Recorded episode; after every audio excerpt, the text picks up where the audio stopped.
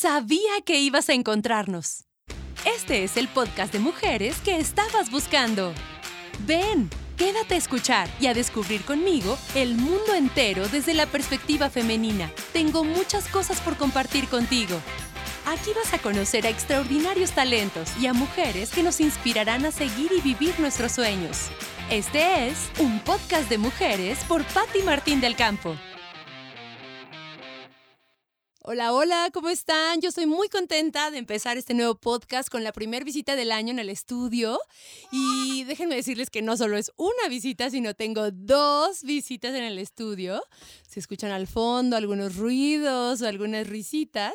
Quiere decir que Ana que es hija de Dani Abud, va a estar aquí con nosotros en el estudio. Y bueno, estoy muy contenta, soy Pati Martín del Campo y el día de hoy vamos a hablar sobre consumo local. Y para eso, bueno, pues está Dani con nosotros, que ella ha estado como durante los últimos años muy familiarizada con todos estos temas de consumo responsable y pues a mí me da mucho gusto que nos acompañe aquí en el estudio para poder hablar de estos temas que seguramente tú has escuchado, a lo mejor has leído un poco sobre ellos, pero no sabes cómo implementarlo en tu día a día. Seguramente has oído conceptos que como que dices, sí, los quiero hacer, los quiero implementar, pero no sabes ni bien qué significan o cómo poderlo hacer en tus decisiones diarias, como por ejemplo, hace ratito fuera de cabina hablábamos de la diferencia entre sostenibilidad y sustentabilidad. Entonces, ahorita vamos a ver de qué se trata, qué es el capitalismo, el consumismo excesivo al que hemos llegado actualmente, la economía solidaria, la ciudad competitiva, tener una independencia económica y bueno, muchos temas que están relacionados al consumo local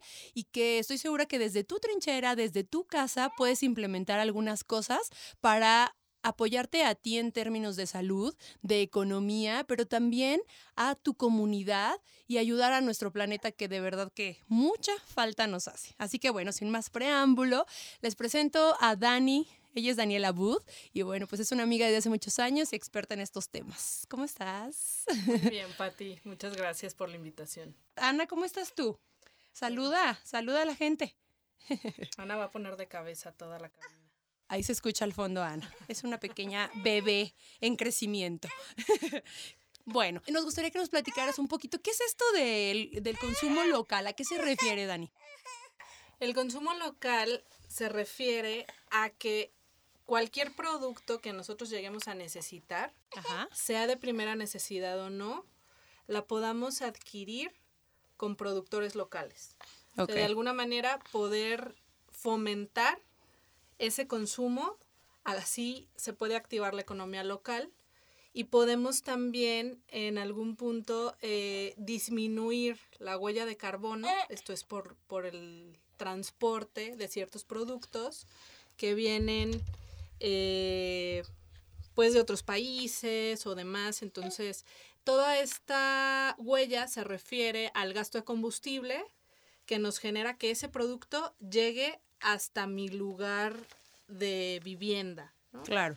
Entonces, cuando nosotros consumimos de manera local, disminuimos esta huella. Claro. Esa es una de las ventajas. Y otra de las ventajas también es que se van haciendo cadenas cortas de comercialización, por decirlo así. Incluso ya hay un término que se maneja desde la agricultura, la agroecología, que son cadenas cortas agroalimentarias y se enfoca también en esto, que sean productos locales, que sean productos de temporada, que puedan llegar más fácilmente y por lo tanto pues llegan más frescos.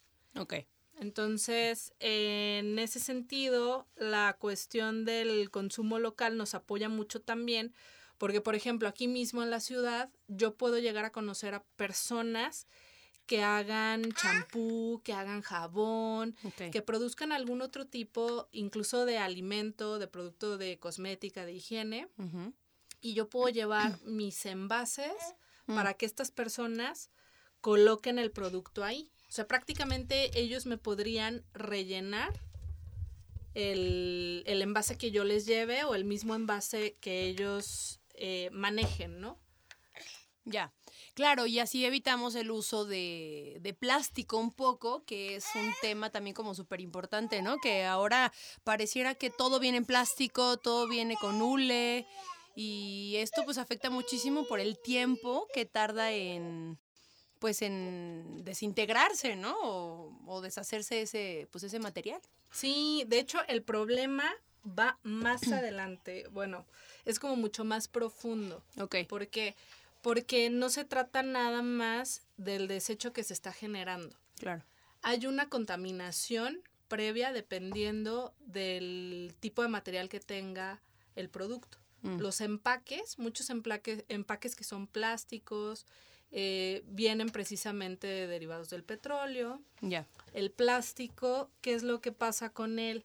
Con el cambio de temperatura, con las altas temperaturas, suelta dioxinas y esas dioxinas se van directamente al alimento. O sea, al momento que nosotros consumimos eso, nos estamos intoxicando. Mm. Esto pasa no nada más con la diferencia de temperaturas, pasa también con eh, la acidez que tienen ciertos alimentos. Entonces, cuando son alimentos que tienen eh, como una capacidad corrosiva, por decirlo así, mayor, estos productos empiezan también a sacar las dioxinas o los petroquímicos de los empaques, de las envolturas plásticas, y de igual manera se contamina el alimento. Claro, y muchas veces pensamos solamente es el desecho que estamos generando con el plástico y demás, pero no. O sea, allá. va mucho más allá desde que lo producen. ¿Qué pasa, Ana? Tenemos a Ana aquí que quería agarrar el micrófono, pero Ana, ese no es... Ah, ya sé, quiere comer. Muy bien. Perfecto, sigamos platicando. Entonces, ah, sí, claro, el, consumo del plástico y todo el material que ocupamos para envolver, digamos, el producto y que pueda lle- transportarse por mm, altas este, distancias, digo, distancias largas. Entonces eso afecta desde el que se fabrica el material al momento de tú consumirlo o al momento de que se generan este, cambios de temperatura, ya sea para ti o para el ambiente, y además el tema de, de que no se deshace tan rápido, ¿no?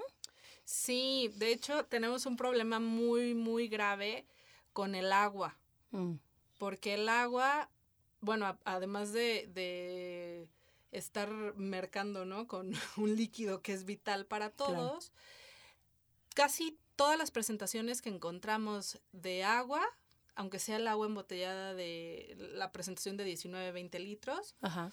viene en plástico. Entonces, esto mismo que tú dices, la distancia, el manejo, las altas temperaturas, si se asolea o no. Entonces, estamos hablando de que estamos consumiendo agua muerta y que no tiene absolutamente nada.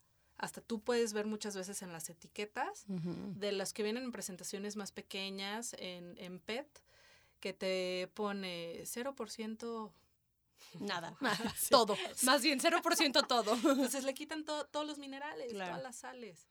Sí. Entonces dices, bueno, ¿qué estoy tomando? Nos, por eso... Por eso no quita la sed, Exacto. Porque uno dice, ay, no, es que yo por más que tomo agua, por eso me tomo mejor un Gatorade o una bebida de estas que te estás tomando, pero sin una taza de azúcar. Es lo que estás haciendo y quién sabe cuántos químicos, ¿no? Sí. Pero te quita la sed. Entonces, Sí, de momento puede parecer eso.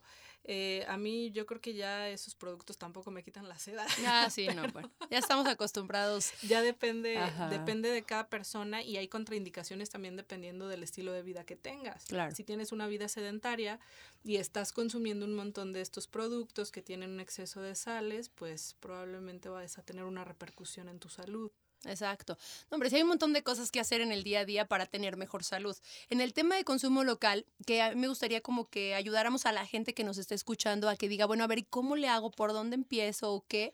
Yo quisiera, una de las cosas es identificar, que nos ayudes a definir, platicábamos hace rato del tema, ¿cuál es la diferencia entre un producto que es sostenible, me decías, o sustentable? Porque luego decimos, sí, hay que pensar, y nada más pensamos como el concepto, pero luego ni entendemos de qué se trata y cómo podemos nosotros implementarlo en nuestro día a día, cómo elegir, dónde están esos productos, cómo, cómo hacerle por ahí, Dani. Sí, estas palabras eh, por alguna razón se han tomado como si fueran sinónimos Ajá. y pues ya se ha llegado como a un nivel más profundo de análisis al respecto. Y la diferencia básica que tiene una de la otra, o sea, la misma palabra lo dice, ¿no? Sostenible, que se sostiene por sí mismo. Claro. Entonces, la diferencia que tiene principalmente se trata de eh, poder pensar en un nivel más amplio, como de una manera más integral, cómo se está generando eh, cualquier actividad o cualquier hecho con respecto a este tema. Cuando se trata de cuestiones eh, ecológicas, de alimentación, de salud pública en general, se trataría de ver que, por ejemplo, si un producto alimenticio si tú compras unas acelgas, puedes comprar unas acelgas que son orgánicas. Son orgánicas porque tienen una certificación. Ajá. Tienen una certificación, puede que vengan incluso de otro país y tú lo estás comprando en algún supermercado. Traen un montón de envolturas, o sea, el embalaje también es ahí otro tema, más aparte el traslado. Y la cuestión de que sea un producto orgánico, tiene que ver tal vez con que está libre de agroquímicos. Ya. O sea, en el proceso de producción, directamente ahí en el campo. Y tendríamos que ver muchas otras cosas. Tendríamos que ver cuál es el impacto económico real de traer ese producto, si se está beneficiando la población de donde sea originario ese producto. Si no se devastó una selva tropical para poder poner ese campo de cultivo que muchas veces es eh, agricultura extensiva, muchas veces son monocultivos.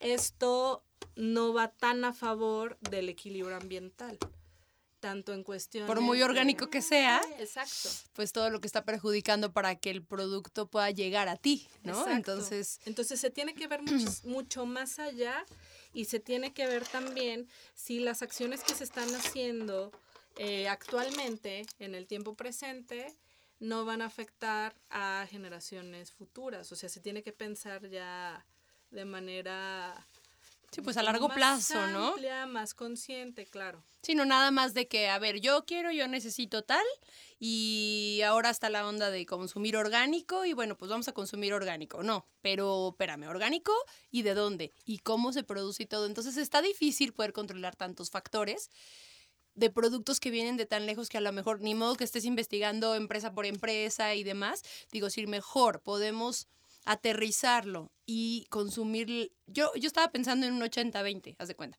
80% local y dar un 20% de por ciento, o un 20% de lo que consumes a que sea de otros lados. Porque, oye, dices, en, por ejemplo, en ropa, estamos hablando ahorita de comida, pero por ejemplo, en ropa, oye, es que me encanta el diseño de la ropa francesa.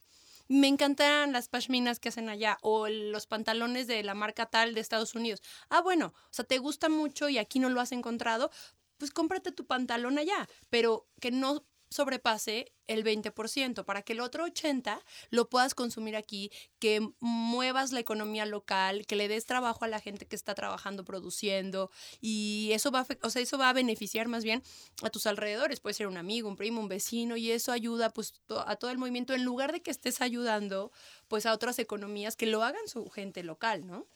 Sí, esta sería una muy buena forma de empezar ponerse ese límite, ¿no? Ya sea de cantidad de productos, eh, ponderarlo para que sea un porcentaje en específico, pero igual eh, parece que lo ideal sería que lo que podamos conseguir de manera local o nacional es lo más óptimo inicialmente y posteriormente productos que sean necesarios y que no se consigan ni a nivel local ni a nacional entonces sí voltear hacia afuera. Ya. ¿Cuál es el ejemplo de esto? Por ejemplo, aquí que está Ana. Eh, sí, se, hace presente cada cinco minutos. Por ejemplo, cuando tenemos un bebé y tenemos un vehículo y nos vamos a estar trasladando dentro de la ciudad o vamos a estar viajando vía terrestre, lo ideal es que los niños viajen seguros en un asiento especial para ellos. Claro. Entonces, estos autoasientos, los que tienen eh, certificaciones y se conoce que son de buena calidad y vamos como por esos parámetros, son eh, marcas y modelos que no se producen en México. Tú no los ah, encuentras en México. Es más, ni siquiera los encuentras en Estados Unidos, o sea, de producción americana, como por decir, bueno, lo vamos a hacer eh, a nivel continente, ¿no? De decir, eh, consumo lo de mis vecinos, lo de los vecinos eh, en cuanto a los países que tenemos aquí cerca. Entonces, estos autoasientos generalmente se producen en, en Oriente. Regresamos, nos tomamos un pequeño break para darle de comer a Ana. ya estamos aquí eh, retomando el tema y hablábamos que hay productos como por ejemplo los ah, asientos para bebés que tú necesitas para transportar a tus niños. Generalmente, em, pues no están producidos en tu continente, ¿no? Vamos a ponerlo así. Entonces vienen como de China, vienen del Oriente, vienen de algún otro lugar y muchas cosas, ¿no? Nada más estos asientos. Miles de cosas que compramos con marca estadounidense o canadiense. En realidad, la mano de obra y la producción viene de otros países mucho más lejanos, ¿no? Entonces, en eso, ¿qué, qué, pues, ¿qué podemos hacer, ¿no? Ese es el asunto. Esos son el tipo de productos que tú dices, a ver, eh, por cuestiones de seguridad, no he encontrado otra mejor alternativa que me pueda asegurar, que me garantice el bienestar eh, de mi familia, ya sabes todas las pruebas que tienen que hacer en accidentes automovilísticos y demás. Entonces, esos son los casos en los que aún puede llegar a ser justificable saltarse la cuestión del consumo local, porque no lo encuentras. Son productos que no los encuentras. En otro sentido, podríamos empezar a sustituir mucho por ejemplo, esto que decías de la ropa, lo de la ropa es importantísimo porque la ropa manifiesta una huella ecológica brutal. ¿Qué es lo que pasa en el proceso de producción? La cantidad de químicos que se utilizan, de blanqueadores, la cantidad de agua, es muchísima. Entonces ahí muchas veces, sea local o no lo sea, tenemos que checar también esos factores del proceso productivo. Eso por una parte. Por otra parte, también parámetros sociales. Mm. ¿Qué es lo que tenemos que ver? Hay marcas reconocidas de ropa que tú ubicas que son de cierto país, pero que resulta que manufacturan en muchos países distintos de los llamados eh, tercermundistas, ¿no? Ah, Entonces, ¿qué es lo que está pasando? Con estas compañías. Están encontrando mano de obra barata. O sea, de alguna manera no se le está pagando el precio justo a estas personas. Incluso llegan a utilizar materia prima que no es de tan buena calidad. Son muchos factores así. Entonces, si yo me compro esto porque es de marca o porque está barato, aunque sea de marca, porque de repente nos encontramos mm. también con esto. Claro. Estoy comprando muchas otras cosas, ¿no? En cuestiones de, justicia social, estoy yo fomentando también que se siga, que siga habiendo un abuso, es como neoesclavitud. Entonces, en ese sentido, sí es importante hacernos conscientes de esa parte como para no colaborar con eso y sigue habiendo ciertas empresas o ciertas organizaciones que, bueno, ya esperemos que cada vez se vea menos, que utilizan eh, incluso mano de obra de, de, pequeños, ¿no? Mano de obra infantil. Ay, no, ¿cómo crees? Que a la gente se le limitan sus alimentos, o sea, como ciertas cosas. A mí me gusta mucho cuando tengo encuentros en escuelas ponerles un video que es de creación española, precisamente de una universidad, y se llama Homo consumus versus Homo responsabilus. Y habla de muchos de estos parámetros, desde lo más básico que nos enseñan, eh, que es cerrar la llave mientras nos enjabonamos, cuando nos estamos bañando, cuando nos, lavamos las manos, apagar las luces, apagar aparatos eh, electrodomésticos que no estemos utilizando. Desde eso abarca hasta cuestiones de alimentación en mm. cuanto a productos agroecológicos y esto de parámetros sociales también. Entonces lo abarca, es una caricatura, lo pueden entender eh, muy bien personas de todas las edades. Mm. Entonces, desde los chiquitillos que les llama la atención estar viendo la caricatura, que de repente da risa y varias cosas así, hasta personas ya mayores, ¿no? Ese es un, un video que, una caricatura que a mí me gusta mucho, no es tan larga y abarca muchos de estos temas.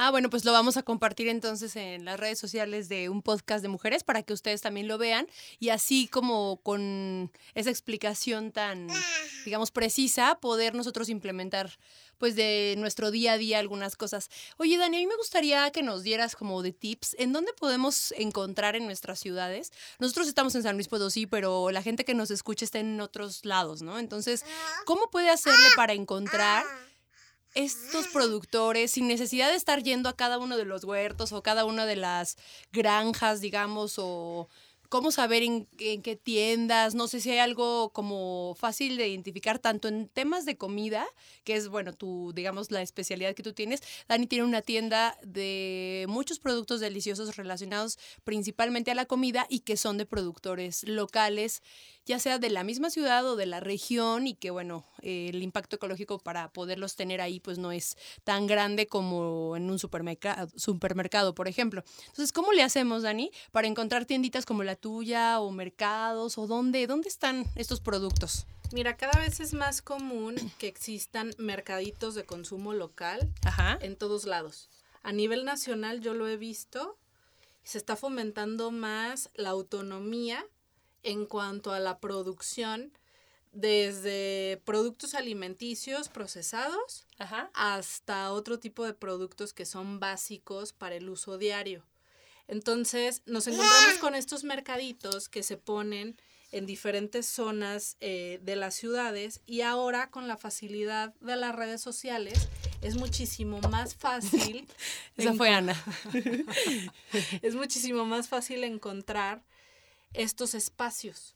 Espacios donde puedas encontrar eh, semillas, granos y todo tipo de productos a granel. Ya. Ya estamos regresando. Tenemos que regresar a la raíz y ya se está viendo. Así era hace tantos años. ¿En qué momento nos, nos perdimos? Oye, nos comió el plástico. Nos comió impresionantemente. Yo todavía me acuerdo, literal, ir con mi abuelita a las tortillas y llevarme mi, mi servilleta. O sea, ahora eso no pasa, pero, o sea, a lo mejor una que otra abuelita o mamá lo siguen acostumbrando, pero ¿en qué compras las servilletas? Envueltas en un plástico. Rara es la persona que va a la tortillería y lleva su propia servilleta, ¿sí o no? Sí, incluso hay tortillerías, no sé si todas, pero muchas que yo he visto te cobran el papel en el cual envuelven las tortillas, ¿no? Y ese debería de ser un estímulo claro. para cualquier persona. Ya hay algunos países, incluso ciudades de aquí, donde están implementando eso. Ya. Claro. Entonces, de alguna manera eso no te puede hacer un poquito más consciente, pues porque te duele el codo, ¿no? Te pegan en el bolsillo. Ajá, exacto. Aunque sea algo mínimo. Yo siento que eso sí se debería de cobrar pues más caro. Ah, exacto. Claro, sí estaría muy bien porque así la gente, pues mira, como ahora aquí en San Luis Potosí, así como en otras muchas ciudades, gracias a Dios, en México ya se están empezando a, a prohibir. Se supone que ya hay una ley, pero bueno, apenas como que está empezando a entrar en rigor. Que no pueden este, dar bolsas de plástico en los supermercados. Y algunas fruterías, algunas tiendas yo ya he visto que lo empiezan a hacer, pero la gente como que todavía se rehúsa, se resiste y sigue como esperando como que el servicio incluya que te den tus bolsas, ¿no? Cuando en realidad no todas las personas están acostumbradas a luego reutilizarlas dos o tres veces, no, generalmente pues las tiran o a lo mejor en la basura pues sí las ocupan.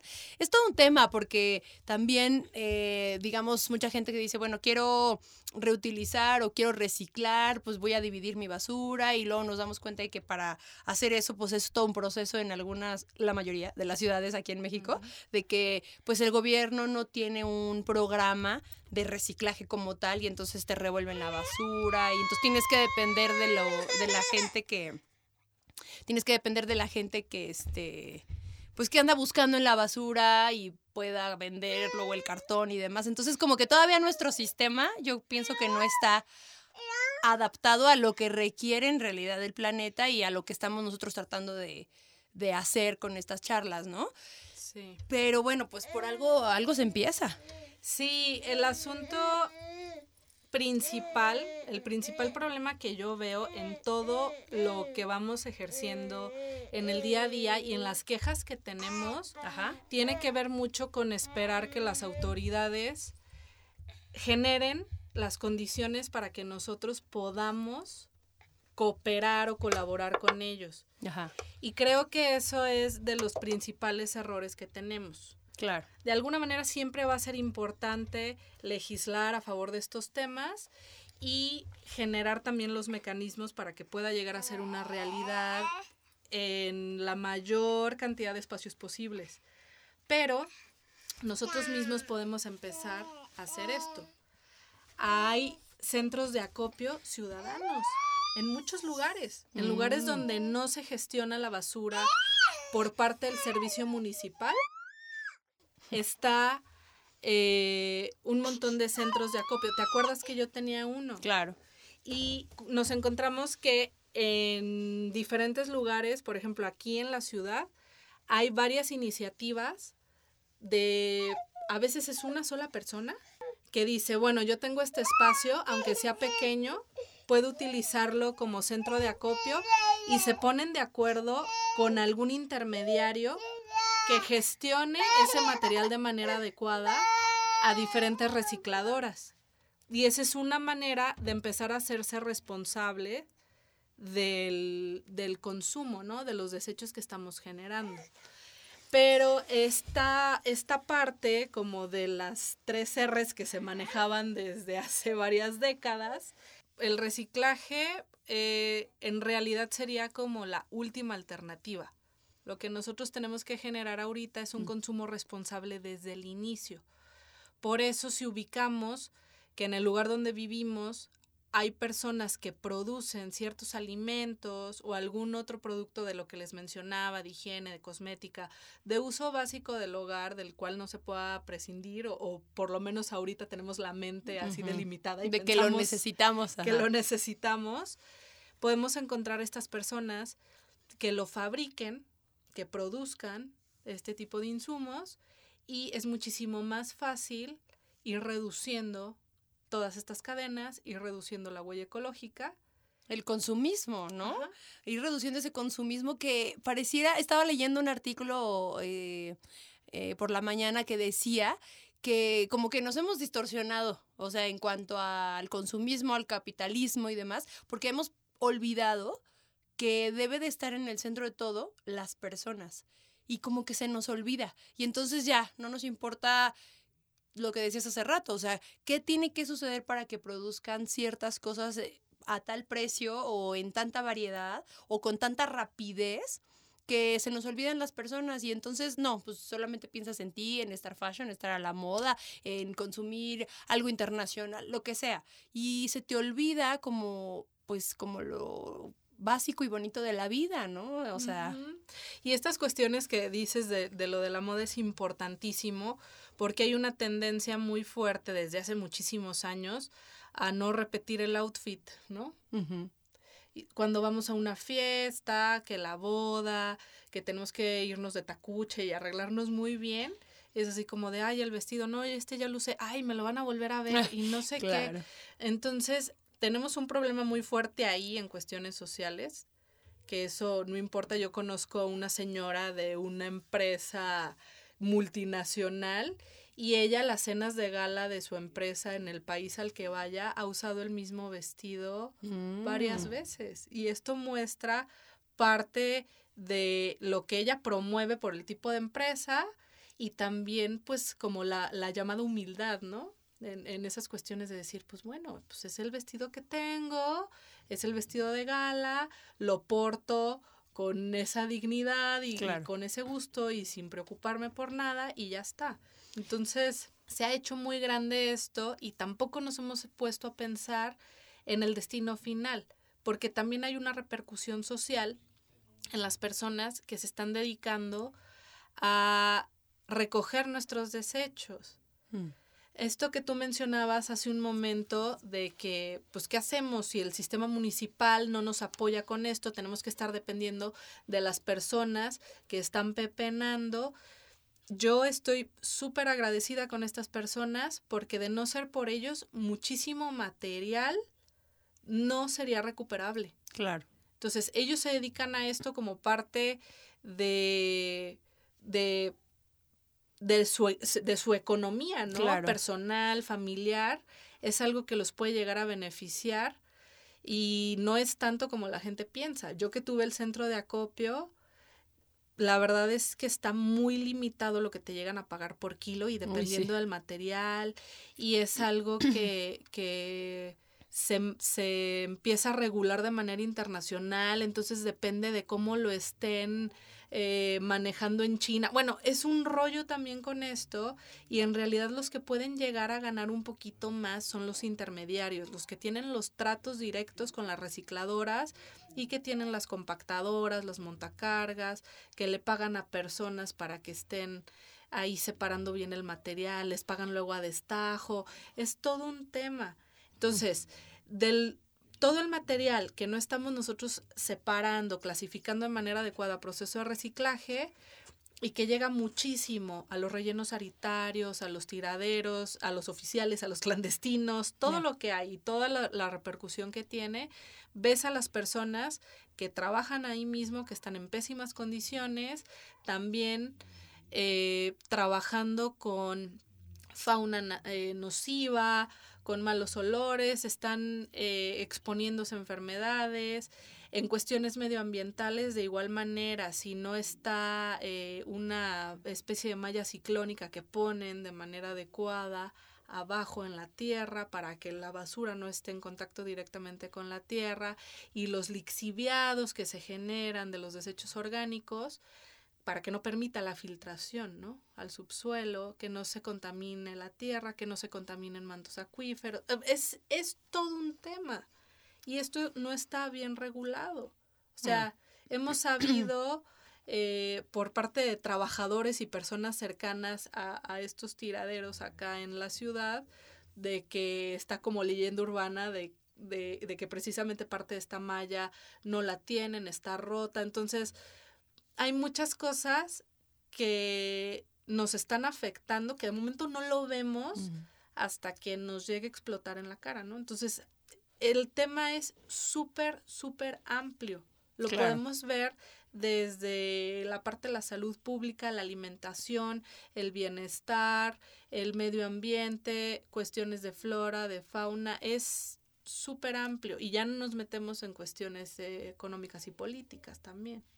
Bueno, y pues en realidad podemos seguir hablando y hablando y hablando de este tema porque es un tema muy importante que nos atañe a todos. Definitivamente este tema nos da para otro episodio completo. Es por eso que decidimos tener dos partes de, este tema de consumo responsable con Daniel Abud. Así que bueno, pues te esperamos en la próxima edición para seguir charlando con Dani Abud sobre este tema de consumo responsable que nos atañe a todos y sobre algunas estrategias que tú desde tu casa puedes empezar a implementar. Así que muchísimas gracias y hasta la próxima.